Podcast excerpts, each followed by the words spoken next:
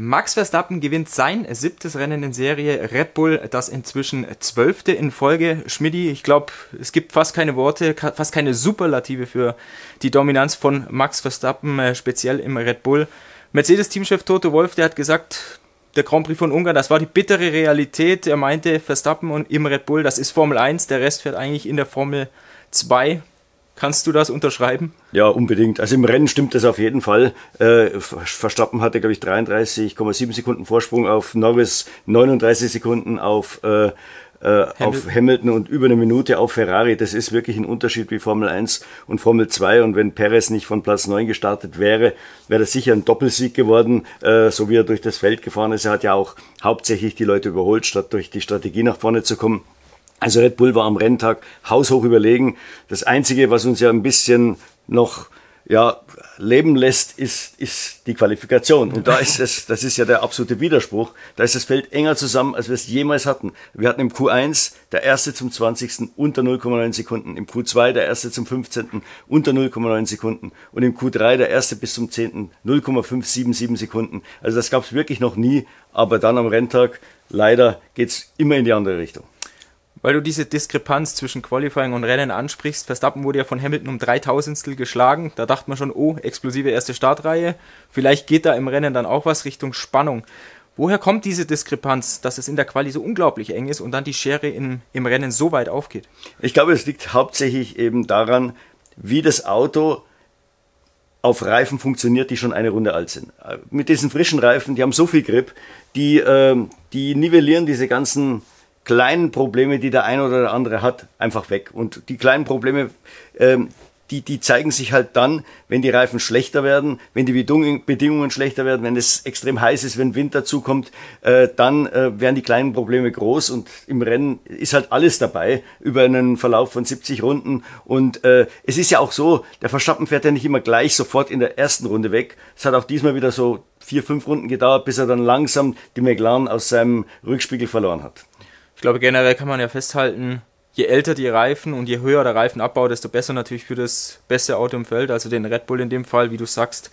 Wenn dann die Bedingungen sich verändern, hat halt das größte Arbeitsfenster. Ja. Ganz einfach. Eins, glaube ich, muss man da ganz kurz dazu sagen. Das ist ja eine alte Regel, wir haben das ja schon oft angesprochen. Der Verstappen fährt halt dann vorne, hat saubere Luft, alle anderen fahren im Verkehr. Deswegen muss man auch diese ganzen Longruns am Freitag ein bisschen mit Vorsicht genießen. Äh, Ferrari war sehr stark in diesem Longrun. Der Leclerc hatte, glaube ich, im Schnitt auf den Softreifen nur zwei Zehntel Rückstand auf den Verstappen äh, über eine ähnliche Anzahl von Runden. Aber am Freitag fährt er halt allein und dann fährt er im Verkehr im Rennen und dann werden aus diesen zwei Zehnteln plötzlich eine Sekunde oder so. Ja.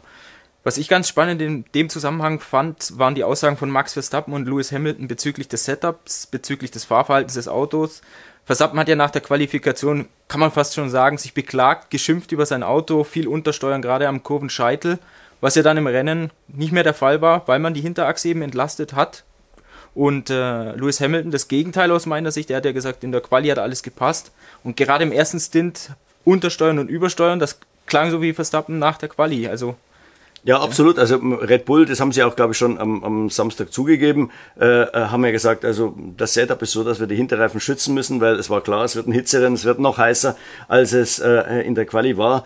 Äh, und dann ist natürlich logisch, wenn, wenn man dann frische Reifen hat, die unheimlich viel Grip aufbauen, dann ist plötzlich die Vorderachse gegenüber der Hinterachse im Nachteil. Äh, und ähm, weil diese, dieses Setup kommt ja erst zum Tragen, wenn die Reifen älter werden, logischerweise, dafür wird's ja auch gemacht, äh, und, und dann fängt das Auto das Untersteuern an. Und einer, der vielleicht so ein bisschen mehr Richtung Balance gegangen ist im Qualifying, um eine schnelle Runde zustande zu bringen, der zahlt halt dann, wenn die Reifen nachlassen. Formel 1, Formel 2, wenn wir uns jetzt das anschauen, Red Bull ganz klar in der Formel 1. Ich habe so ein bisschen das Gefühl, McLaren ist das einzige Team vom Verständnis her, das Richtung Formel 1 aufsteigen könnte. Bei Mercedes hat man das Gefühl, ja, die bringen ein Upgrade mit einem neuen Frontflügel in Silverstone. Plötzlich kann das Auto langsam in mittelschnelle Kurven, leidet dafür in den schnellen. Ferrari hat immer die gleichen alten Probleme. Aston Martin ist so ein bisschen im Upgrade-Rennen zurückgefallen. Gehst du damit, dass McLaren und Red Bull eigentlich die einzigen sind, die diese Ground-Effekt-Autos wirklich kapieren?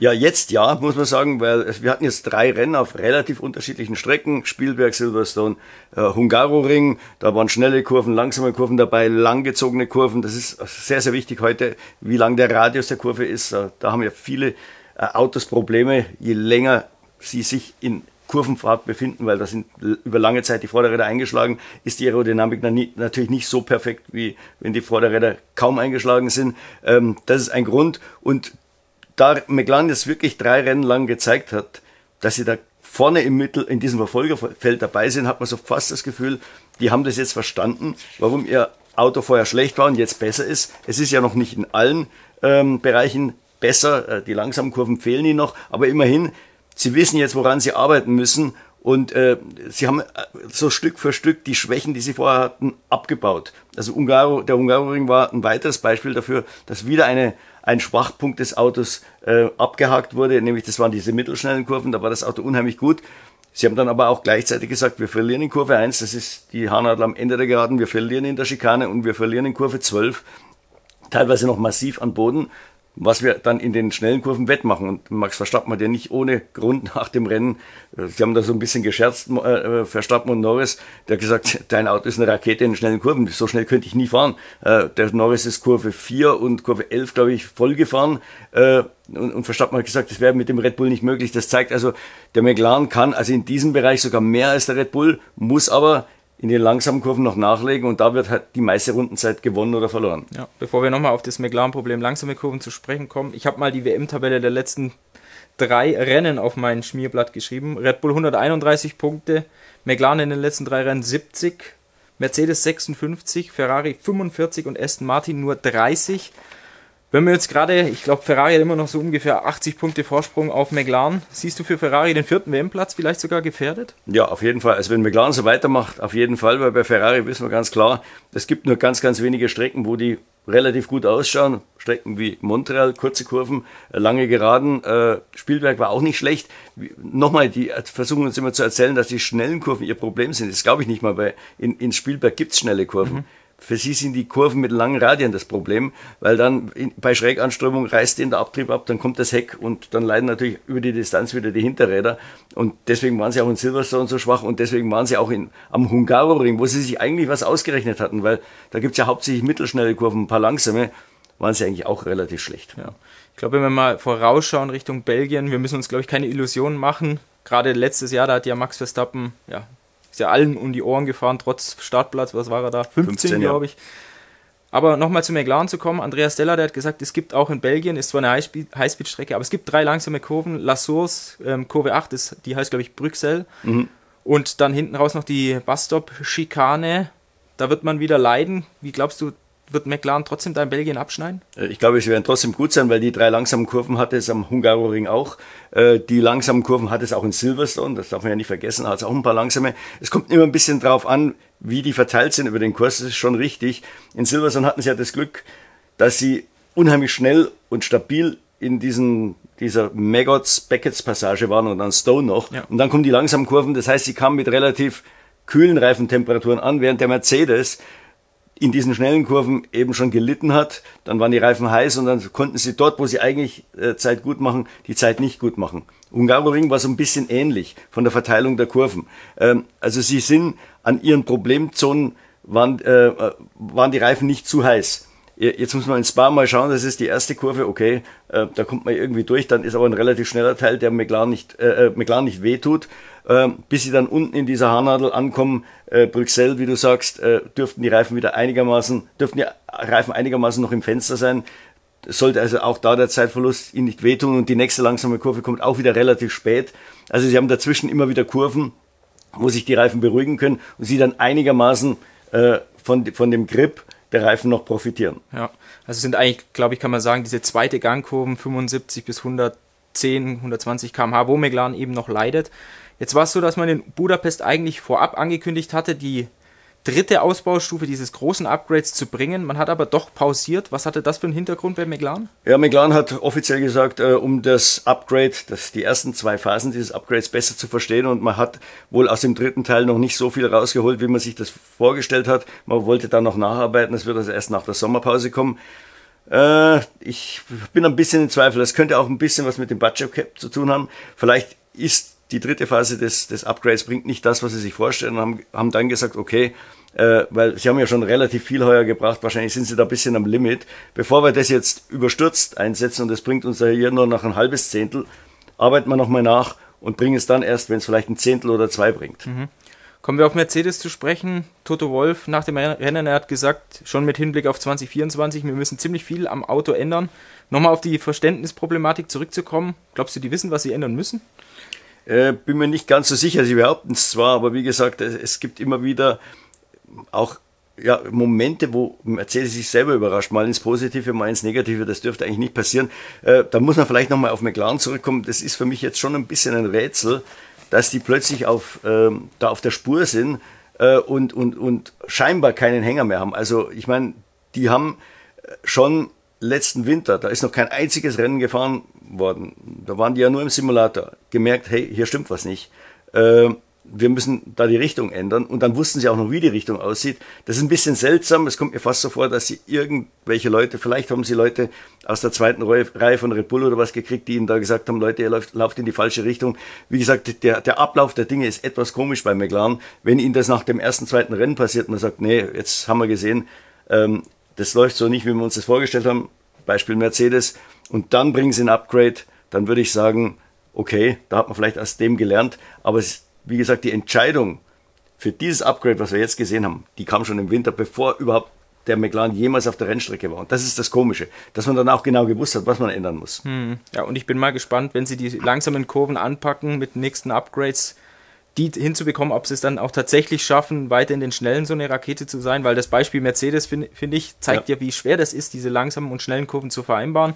Mercedes vorher eigentlich eine Rakete in schnellen Kurven, seit Silverstone nicht mehr. Genau. In Ungarn jetzt Kurve 4, Kurve 11 nicht mehr dabei. Ja. Also das hinzubekommen, ist so unglaublich schwer. Das ist unheimlich schwer. Das ist ja auch die Krux mit diesen Autos. Selbst Adrian Newey gibt zu, sie sind schwerer zu verstehen als wahrscheinlich alle anderen äh, Fahrzeuggenerationen, die wir vorher gesehen haben. Also das ist nicht ganz einfach. Man muss immer irgendwo einen Kompromiss eingehen. Wie gesagt, auch der Red Bull hat seine stärkeren und seine schwächeren äh, äh, Strecken, aber er ist einfach vom Gesamtbild her so stark, dass er selbst an den schlechten Tagen gut ist oder noch besser ist als die anderen. Ja, ich glaube, in Ungarn hat man ja gesehen, jetzt speziell Freitag, Samstag, wo Red Bull noch leidet. Das sind die Bodenwellen, wenn man ein bisschen hoch muss mit der Bodenfreiheit genau. und die Randsteine, glaube ich. Die Randsteine auch, ja. Also das war sicher einer der Gründe. Sie haben in Kurven 5 und 6 verloren, laut äh, Dr. Marco. Ähm, 6 ist dann der Eingang in die, in, in die Schikane.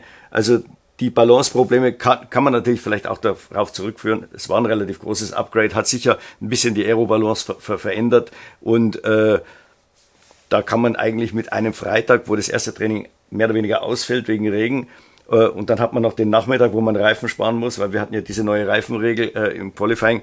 Äh, da kann selbst ein Team wie Red Bull mal ein bisschen durcheinander kommen und dann hat man halt einfach gesagt, wir schauen jetzt auf das Rennen, das ist wichtiger als, als im Qualifying vorne zu stehen. Und äh, das war dann genau die richtige Entscheidung. Weil du die Reifen ansprichst, wie fandest du diesen Versuchsballon? Wir hatten ja jetzt 11 statt 13 Reifensätze fürs ganze Wochenende pro Fahrer. Dann die Reifenvorschrift Q1 harte Reifen, Q2 Medium Reifen, Q3 Soft Reifen. Ging das auf? Was? Ja, ich bin generell eher ein Fan davon, dass man den Leuten einfach elf äh, Reifensätze gibt und dann sollen sie damit machen, was sie wollen. Aber ich muss sagen, es schien mir dort aufzugehen, ähm, weil wir hatten zwei prominente Opfer erst den Russell im Q1, den Sainz im Q2, die man vielleicht sonst nicht gehabt hätte. Und die Formel 1 will ja Überraschungen ein bisschen kreieren. Sie haben leider, wie gesagt, wie gesagt, nicht beim Red Bull geschafft. Das ist ja wahrscheinlich jedes Ziel. Aber man muss da aufpassen. Das war jetzt halt mal ein, ein, ein Versuch, ein Experiment. Es gibt ja noch eins, glaube ich, in Monza. Und äh, da wurden alle irgendwie so auf dem kalten Fuß erwischt. Das war das erste Mal für alle Teams. Wenn das immer so wäre, glaube ich, werden sich die Teams ganz anders darauf, anders darauf vorbereiten. Das ist ja das Problem. Die Perfektion killt den Sport und nicht das Reglement. Also wenn, wenn es ein festes Reglement gibt und die Leute wissen ganz genau, es wird immer mit harten Reifen im, im Q1 gewonnen, immer mit Medium im Q2, immer mit Soft im Q3, dann stellen die sich darauf ein. Ich meine, die Kunst ist eben da, eine Balance das Auto so hinzukriegen, dass es für alle drei Reifentypen passt. Die verändert sich logischerweise, ja, weil der harte Reifen viel weniger Grip hat als ja. der weiche. Das verschiebt sich manchmal und es ist, es kann durchaus irgendwelche Leute mal erwischen auf dem Medium-Reifen beziehungsweise dem harten Reifen, weil sie da die Balance nicht hinkriegen. Aber auf dem Softreifen wären sie deutlich schneller. Jetzt relativ zu den anderen. Alpine war ja so ein Beispiel, die haben behauptet, Sie, haben den Mediumreifen nicht richtig auf Temperatur gekriegt oder sagen wir mal nicht gleichmäßig auf Temperatur, vorne wie hinten. Und äh, dann sind sie eben rausgeflogen im Q2. Ja, ich glaube, die Kunst wird es auch sein, die Fahrer während den Trainings zum Fahren zu animieren, weil du hattest es ja angesprochen, Max Verstappen relativ wenig gefahren im zweiten Training. Mercedes ist ja am ganzen Freitag nur auf einem Satz Mediums genau. herumgerutscht. Ja. Nicht so geil natürlich für die Fans, die da viel Eintritt bezahlen, oder? Ja, schon, aber vielleicht kann man da eben dann auch das regeln über Reifensätze, die nach einem Tag zurückgegeben werden müssen. Dann müssen ja. die einfach fahren, weil es wird dann keiner sagen, ich lasse ihn in der Kiste. Äh, also dann hat man halt noch weniger zur Verfügung fürs Rennen, was aber jetzt nicht unbedingt was Schlechtes äh, sein muss, weil ob jetzt alle mit frischen Reifen losfahren oder alle mit gebrauchten Reifen, ist ein Unter äh, macht jetzt keinen großen Unterschied zunächst einmal. Wo man natürlich sagen muss, wer wieder davon profitiert, ist das Auto, was auf den gebrauchten Reifen besser funktioniert. Und in dem Fall natürlich wieder der Red Bull. Ne? Ja. Ferrari, immer noch hat man das Gefühl, eine Baustelle, wenn wir jetzt mal die letzten Rennen gerade anschauen. Ich habe nicht das Gefühl, dass das große Upgrade wirklich einen großen Fortschritt gebracht hat. Jetzt Reifenabnutzung, auch Windanfälligkeit. Gehst du da mit? Ja, also auf jeden Fall, weil man hat ja gesehen, also auf den Strecken, wo sie schnell sein mussten, wie Montreal und Spielberg, waren sie schnell. Da wären sie wahrscheinlich auch mit dem alten Auto schnell mhm. gewesen.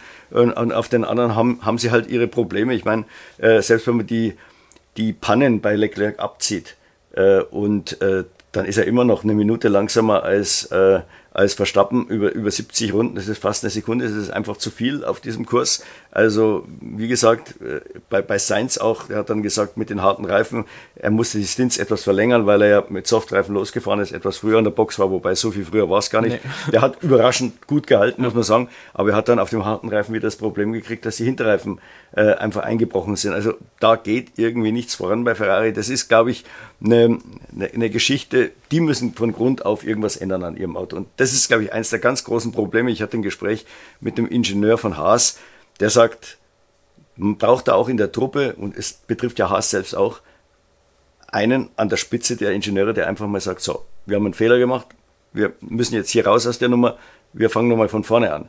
Und den Mut haben viele nicht. Da sind auch viele, das ist vielleicht auch eine Mentalitätssache. Da ist der Engländer vielleicht jetzt eher dazu bereit, den Fehler zuzugeben und zu sagen, so Schluss jetzt, so wie es McLaren gemacht hat. Ja.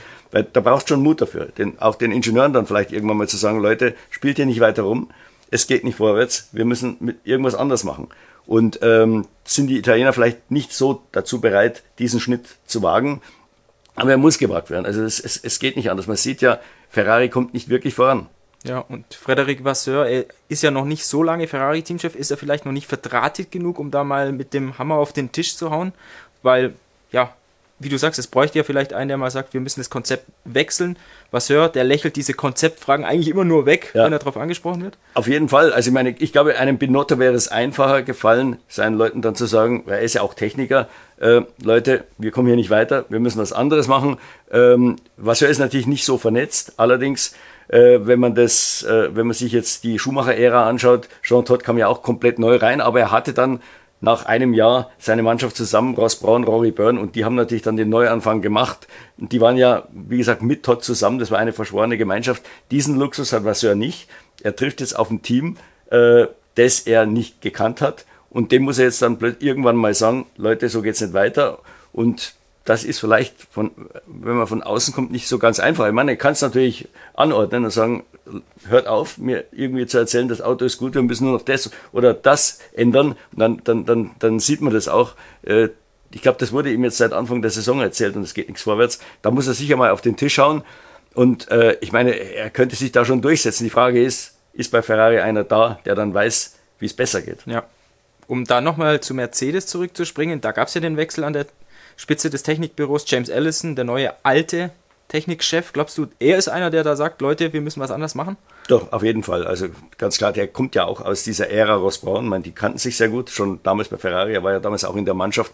Und er hat uns das jetzt auch in, in Ungarn erklärt, dieser Schnitt, ähm, dass man es anders machen muss. Der, der ist ja schon erfolgt, aber jetzt ist halt sehr, sehr viel Kleinarbeit nötig. Bei manchen Dingen ähm, äh, steht das Auto ein bisschen im Weg. Das wird man, da wird man sicher auf nächstes Jahr warten müssen. Äh, aber er, er behauptet, wir wissen, was zu tun ist, aber es wird ein bisschen dauern. Mhm. Einer der Verlierer war ja auch Aston Martin. Eigentlich sollte der Hungaroring jetzt von der langsamen Natur, vom Profil her zum Auto passen. Gegenteil war eigentlich der Fall. Platz 9 und Platz 10 für Alonso und Stroll. Bei Aston Martin, ja, da redet man sich, beziehungsweise Alonso sagt das, die neue Reifengeneration von Pirelli, die ab Silverstone kam. Alonso sagt, die hat uns geschwächt. Vorderreifen wurde ja im Verhältnis zum Hin zur Hinterachse etwas gestärkt. Mhm. Dadurch Aston Martin jetzt äh, geschwächt. Wenn man sich die Onboard-Aufnahmen aber ein bisschen anschaut, hat man das Gefühl, gerade in diesen lang gezogenen Kurven, dass Aston Martin ein anderes Problem hat zum Kurvenscheitel. Ja, also ich glaube auch nicht an die Reifentheorie. Das mag minimal was geändert haben für das eine oder das andere Team. Sicher nicht so eklatant, wie es jetzt bei Aston Martin ähm, der Fall ist. Man muss dazu auch sagen, Aston Martin war auch schon in Spielberg jetzt nicht gerade äh, äh ein Team, das aufs Podest oder ein Auto, das ja. aufs Podest fahren konnte und das war noch mit der alten Reifengeneration. Ich glaube, da macht er sich vielleicht die Sache ein bisschen zu leicht. Vielleicht will er auch das Team ein bisschen schützen, weil jetzt natürlich schon die erste Kritik auf äh, Aston Martin einprasselt. Da sagen die Leute, naja gut, im Winter da haben sie irgendeinen so Glücksschutz gelernt, gelang, äh, gelandet mit den Leuten von, von Red Bull. Aber jetzt, wo es drauf ankommt, dieses gute Grundkonzept weiterzuentwickeln, geht nicht. Das sind ja schon die ersten Stimmen so im Fahrerlager. Ich glaube, da will er auch ein bisschen ähm, äh, ja, Schärfe rausnehmen, um die Leute zu schützen, weil jetzt hat man hier wieder das, das gleiche Problem, dass man sich sagt, man müsste sich eigentlich fragen, war das Upgrade die richtige Richtung oder vielleicht doch nicht? Ich würde sogar sagen, ich würde jetzt mal den Stroll vielleicht mit dem alten Paket nochmal fahren lassen, einfach um da Gewissheit zu kriegen. Ich glaube, das Ganze kann man äh, eins zu eins nicht am Simulator testen. Das ist unmöglich. Du brauchst die Bedingungen auf der Strecke und vielleicht braucht es wirklich mal den Mut zu sagen, ein Auto opfern wir jetzt und dann lass den mal rumfahren, so wie er vor Montreal rumgefahren ist. Dann sehen wir ja, sind die Symptome die gleichen, wie auch immer, oder geht's wirklich in die, in die andere Richtung und dann hat man viel mehr Informationen. Jetzt gerade vor der Sommerpause wäre das vielleicht ein ganz guter Test. Ja, und gerade diese Informationen zu sammeln zwischen zwei Autos, zwei verschiedene Konfigurationen, ist, glaube ich, sehr wichtig, weil ja. diese Ground-Effekt-Autos, wir sagen es immer wieder, die sind so unglaublich unberechenbar Super Beispiel an dem Wochenende war jetzt Alfa Romeo Sauber. Die tauchten am Samstag auf einmal im dritten Qualifikationsteil auf, Platz 5 und Platz 7. Umso bitterer natürlich dann der Absturz im Rennen. In einer Runde 16 Plätze verloren. 16 WM-Punkte hätte man eigentlich gehabt mit den Startpositionen. Wie bitter ist dieser Moment gewesen für das Team, jetzt gerade auch im Hinblick auf den siebten WM-Platz, glaube ich, wo man kämpft? Ja, auf jeden Fall bitter. Ich meine, sie hätten wenigstens äh, 9. und 10. werden können. Man kann jetzt nicht erwarten, dass sie die Startplätze, die sie hatten, verteidigen. Dazu sind die anderen dann auch im Rennen zu gut. Aber drei, vier, fünf Punkte, sagen wir maximal fünf Punkte hätte man holen können, die sind Gold wert in der jetzigen Zeit. Und man hatte ja schon quasi nach der ersten Runde null Punkte, da war klar, die kommen nicht nach vorne. Der Sauber ist nicht das schnellste Auto auf der Geraden. Der Bottas ist nicht der beste Überholer. Der war auf Platz 12, glaube ich, nach der ersten Runde. Der Zuban war noch weiter hinten, hat danach noch eine Strafe gekriegt, da war sowieso nichts zu machen. Aber auch hier muss man sagen, wir alle haben uns ja gefragt, wie gibt es das? Ja. Das Upgrade kam in Silverstone, dort jedenfalls von außen den Anschein gehabt, gar nichts genützt. Und jetzt plötzlich diese Leistung, die kam ja nicht, das waren ja keine Glücksschüsse. Der war schon am Freitag stark, der, der, der, der Sauber, äh, in den Longruns und der war auch den ganzen Samstag stark. Mhm. Q1, Q2, Q3, äh, freies Training. Äh, da hat man schon gemerkt, da bahnt sich was an. Und äh, ich glaube auch, die selber hatten am Anfang keine Ahnung, warum das so gut gegangen ist. Man hatte dann halt die beiden äh, Theorien. Einmal, es war sehr heiß. Der, die, die Autos leiden immer darunter, wenn die Temperaturen mal kühl sind, unter wechselnden Bedingungen. Es war fast jedes Qualifying so, dass es mal kurz geregnet hat oder hatte, äh, dass die Strecke abgekühlt war. Dann äh, kommen die Autos, äh, die Reifen nicht auf Temperatur, dann stehen die schon mal weit hinten. Wie gesagt, sind nicht die besten Überholer. Das Auto ist relativ ineffizient, also äh, hat einen hohen Luftwiderstand, spielt in Ungarn jetzt auch eine geringere Rolle, weil die gerade so kurz ist oder es gibt nur diese eine gerade und ansonsten fährt man halt laufend in Kurven. So, so konnte der, der, der Sauber C43 dann schon seine Stärke ausspielen, die ja offenbar die Kurven sind. Ja, wenn da viele hintereinander sind, dann läuft's ganz gut. Und äh, ich glaube, das war die einzige Erklärung, die sie hatten. Ähm, man kann das sicher jetzt nicht mit diesem Upgrade erklären. Wenn es da 20 Grad gehabt hätte, nur wäre das wahrscheinlich das Ergebnis ganz, ganz anders ausgefallen. Ja, ich glaube, wenn es so ein paar feuchte Stellen gibt, Bottas und Joe sind wahrscheinlich nicht, sagen wir mal, nicht die aggressivsten Fahrer bei solchen Bedingungen, ja, oder? Ja, es sieht so aus. Also die Fahrer sind da sicher ein Problem geworden. Ähm, und es, man kann davon ausgehen, glaube ich, dass mindestens ein anderer Fahrer nächstes Jahr im, im, im Sauber sitzen wird, vielleicht sogar zwei. Die Vertragssituation ist nicht ganz klar zu, zu sehen. Manche Leute sagen, der Bottas hätte noch ein Jahr, aber ich meine, so wie er zurzeit fährt, ist es natürlich schwierig, den da nochmal mitzuschleppen.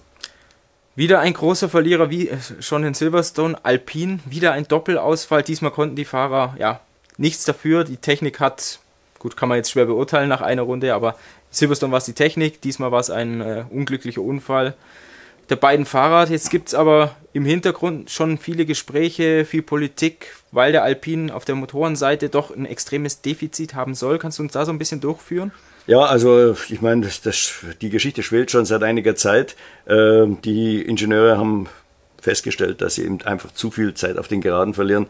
Ähm, man macht das jetzt am Motor fest, äh, der bis zu 30 PS gegenüber den anderen verlieren soll. Das ist natürlich eine Hausnummer, äh, in Rundenzeit ausgedrückt ungefähr drei Zehntel. Ich, man hat mir auch mal ein paar Charts gezeigt. Also einmal, wie die Wirklichkeit aussieht jetzt und einmal, wie die Wirklichkeit aussehen würde, hätte der Renault-Motor gleich viel PS wie ein Mercedes, Ferrari oder Honda. Und da kommt Alpine jetzt nach eigener Rechnung drauf, dass man im Qualifying das drittschnellste Auto hätte und im Rennen das zweitschnellste. Ist vielleicht ein bisschen optimistisch, ähm, aber es ist wohl, ist wohl so, dass sie relativ an Leistung gegenüber letzten Jahr verloren haben. Äh, angeblich hat sich das Defizit verdoppelt was ja eigentlich in einer Zeit, wo die Motorenentwicklung eingefroren ist, gar nicht sein kann. Aber sie behaupten halt, ja, die anderen haben dadurch, dass sie letztes Jahr Zuverlässigkeitsprobleme hatten, beim Reparieren quasi durch die Hintertür äh, Leistung gefunden und deswegen hat sich der Abstand da vergrößert. Hm, man ist dann zur FIA gegangen, hat gesagt, Leute, wir haben ja damals dem, diesem Einfrieren der Entwicklung nur zugestimmt, weil wir der Meinung waren, alle liegen relativ eng zusammen. Das war ja auch eigentlich das Ziel der FIA, einzufrieren, wenn alle möglichst beieinander sind, ja. damit da keine Ungleichheiten entstehen, weil sonst könnte der Renault ja nie mehr aufholen. Und, ähm, und äh, die FIA hat das wohl geprüft. Ich habe nur gehört, dass nach vier Messungen, die misst ja nicht jetzt irgendwelche Rundenzeiten, sondern äh, die misst das Drehmoment an den, an den Motoren, die haben ja da Sensoren. Äh, und da ist der Unterschied wohl 15 äh, Kilowatt, das sind also 22, 23 PS, also ein bisschen weniger als Alpine angibt. Ähm, jetzt versucht man, ähm, die FIA dazu bewegen oder überhaupt auch die anderen Teams zu bewegen, die müssen ja zustimmen, dass man da nochmal ein Entwicklungsfenster kriegt oder keine Ahnung, ein bisschen mehr Sprit einspritzen darf, dass man wenigstens in einen Bereich von 5 Kilowatt kommt, das sind so 7, 8 PS dann. Ähm, das ist Teil eines, äh, Teil auf der Agenda äh, für die Sitzung der Formel 1 Kommission. Jetzt kommt ein Freitag ins Spa, da sind noch einige andere Sachen da äh, im Gespräch, worüber man abstimmen muss. Bevor wir darauf zu sprechen kommen, was so die anderen Themen bei der Formel 1 Kommission sind, nochmal kurz bei dem Motorenthema zu bleiben. Du hast es gesagt, die Motoren wurden ja eingefroren letztes Jahr, weil Honda natürlich ausgestiegen ist und Red Bull Honda keine Weiterentwicklung mehr machen konnte zwischen 22 und 25. Deshalb dieser Engine Freeze. Ottmar Safnauer, der hat, will jetzt natürlich, also Alpine-Teamchef, dafür werben, dass man eben was machen darf. Christian Horner von Red Bull, der hat wohl schon signalisiert, ja, weil er eben diese Thematik kennt, mhm. weil dieser Freeze wegen ihnen besteht überhaupt erst. Glaubst du, die anderen spielen damit, weil der Rest hätte ja theoretisch nur zu, ver zu verlieren, wenn Alpine gewinnt? Äh, ich könnte mir vorstellen, dass sie vielleicht gesprächsbereit sind, weil das gleiche kann ihnen irgendwann mal wieder, keine Ahnung, 27, 28 oder 29 passieren wenn man dann wieder versucht, nachdem die neuen Motoren sich dann so ein bisschen angeglichen haben wieder, wenn genügend Erfahrung da ist, wenn man dann vielleicht wieder so einen, äh, so einen ähm, Entwicklungsstopp einführen will, hm, das ist das Problem der Formel 1. Ich glaube, das wissen alle. Man trifft sich immer zweimal, dann ist vielleicht irgendein anderer bisschen hinten nach und braucht die Hilfe der anderen. Wenn er sich jetzt stur stellt, gerade beim Motor, bei den Teams ist es ein bisschen anders. Die denken da wirklich nur kurzfristig, aber die, äh, die Motorenhersteller, glaube ich, sehen das schon ein bisschen langfristiger. Ich könnte mir vorstellen, äh, da sie ja wissen, die FIA kann das relativ äh, objektiv messen. Wenn man da diesen Alpine da auf, auf 5 Kilowatt rankommen lässt, ist jetzt kein großer Schaden. Was sind die anderen Themen in der Formel 1 Kommission vor Belgien? Ja, das Wichtigste zunächst sind natürlich die Reifen.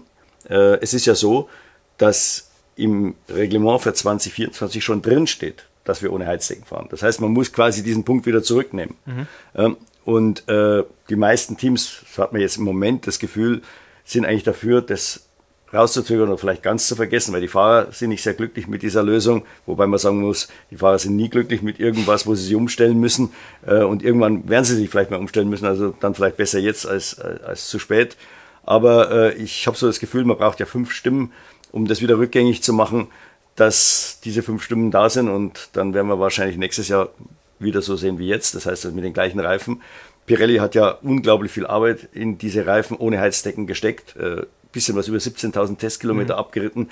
Äh, es sind noch weitere Tests geplant. Jetzt nach, in der Woche nach Spa wird in Spa gefahren, äh, in der Woche nach Monza wird in Monza gefahren.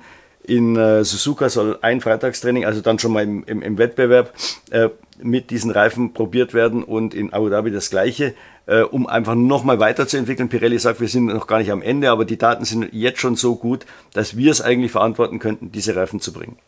Wird die Nummer, diese Reifenheizdeckenfrage auch ein Voting, ob Pirelli überhaupt weitermachen darf ab 25 oder Bridgestone den Zuschlag erhält? Ich würde mal sagen, das ist ein Indiz dafür. Also wenn, wenn die Nummer jetzt durchgezogen wird, ja, wir fahren ohne Heizdecken. Oder sagen wir, auf 25 verschoben wird, dann ist es fast ein Votum gegen Bridgestone.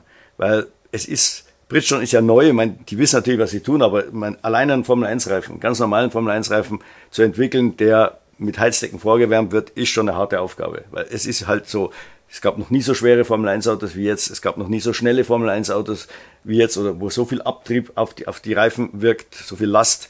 Ähm, das ist schon mal eine, eine, eine, eine wirkliche Titanaufgabe. Und dann käme noch dazu, dass man sofort auch Reifen haben muss, die ohne Heizdecken funktionieren. Es ist ja nicht nur so, dass der Aufwärmprozess dann viel, viel schwieriger wird, sondern dadurch, dass die Reifen sich anders aufwärmen, natürlich etwas länger brauchen ähm, und äh, in, in dieser Phase des Aufwärmens natürlich ein, ein wesentlich größeres in einem wesentlich größeren Temperaturfenster funktionieren müssen und der Druck deutlich stärker ansteigt, können die auch hinten raus leiden. Mhm. Das hat man jetzt in Silverstone angeblich, habe ich gehört, ein bisschen gesehen. Da gab es doch einige, die äh, äh, einige Kandidaten, wo die Reifen Blasen geworfen haben, äh, wo sich Gummistücke aus der Lauffläche gelöst haben. Also es gibt nicht nur ein Problem am Anfang, sondern auch vielleicht ein Problem am Ende.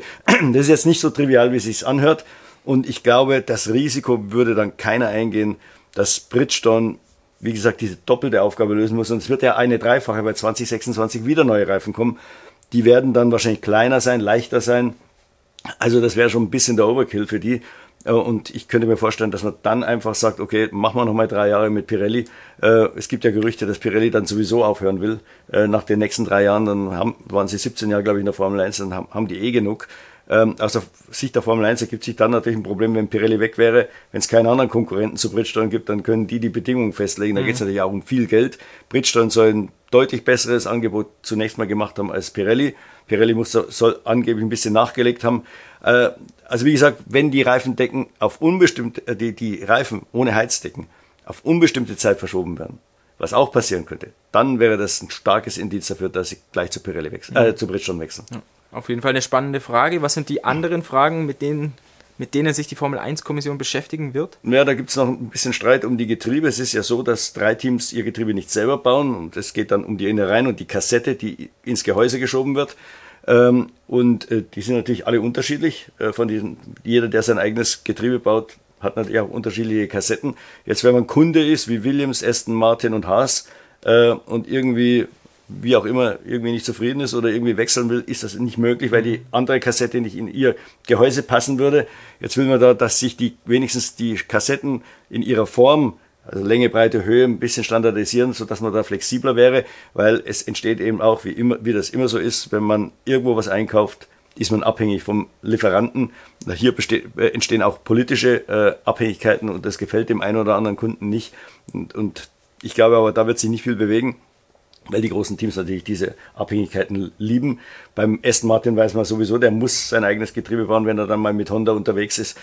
Und dann bleiben halt noch Williams und, und äh, Haas übrig. Ich glaube, bei Haas ist es illusorisch, der muss sich an seinen Motorenhersteller binden. Mhm. Der wird keine Getriebeabteilung aufbauen äh, für Williams, die zwar das Geld dafür haben und die das ja auch früher selber gemacht haben. Mal, die werden in den sauren Apfel beißen müssen und hier kommt dann wieder das andere Problem braucht es natürlich wieder den Aufbau einer Getriebeabteilung mit Prüfstand und so. Williams will ja unheimlich viel Geld investieren, jetzt in, in äh, Infrastruktur, in Werkzeuge. Dann käme das auch noch dazu. Äh, man hat zwar das Geld, aber man darf es nicht ausgeben, weil es eben im Budget Cap ja auch noch äh, ein, ein gesondertes Kapitel über die Kapitalinvestitionen gibt. Ja, und das wird auch besprochen, oder? Dieses das ist dann das vierte Thema von, glaube ich, sechs oder sieben. Ähm, da geht es eben darum, wird man äh, die die Summe, die, die Maximalsumme, die man jetzt in diese Infrastruktur äh, stecken darf, die im Moment bei 36 Millionen Dollar für vier Jahre liegt, wird man die aufstocken oder nicht? Es gibt zwei Vorschläge. Der eine ist um 50 Millionen Dollar und der andere um 80 Millionen, auf 80 Millionen Dollar erhöhen.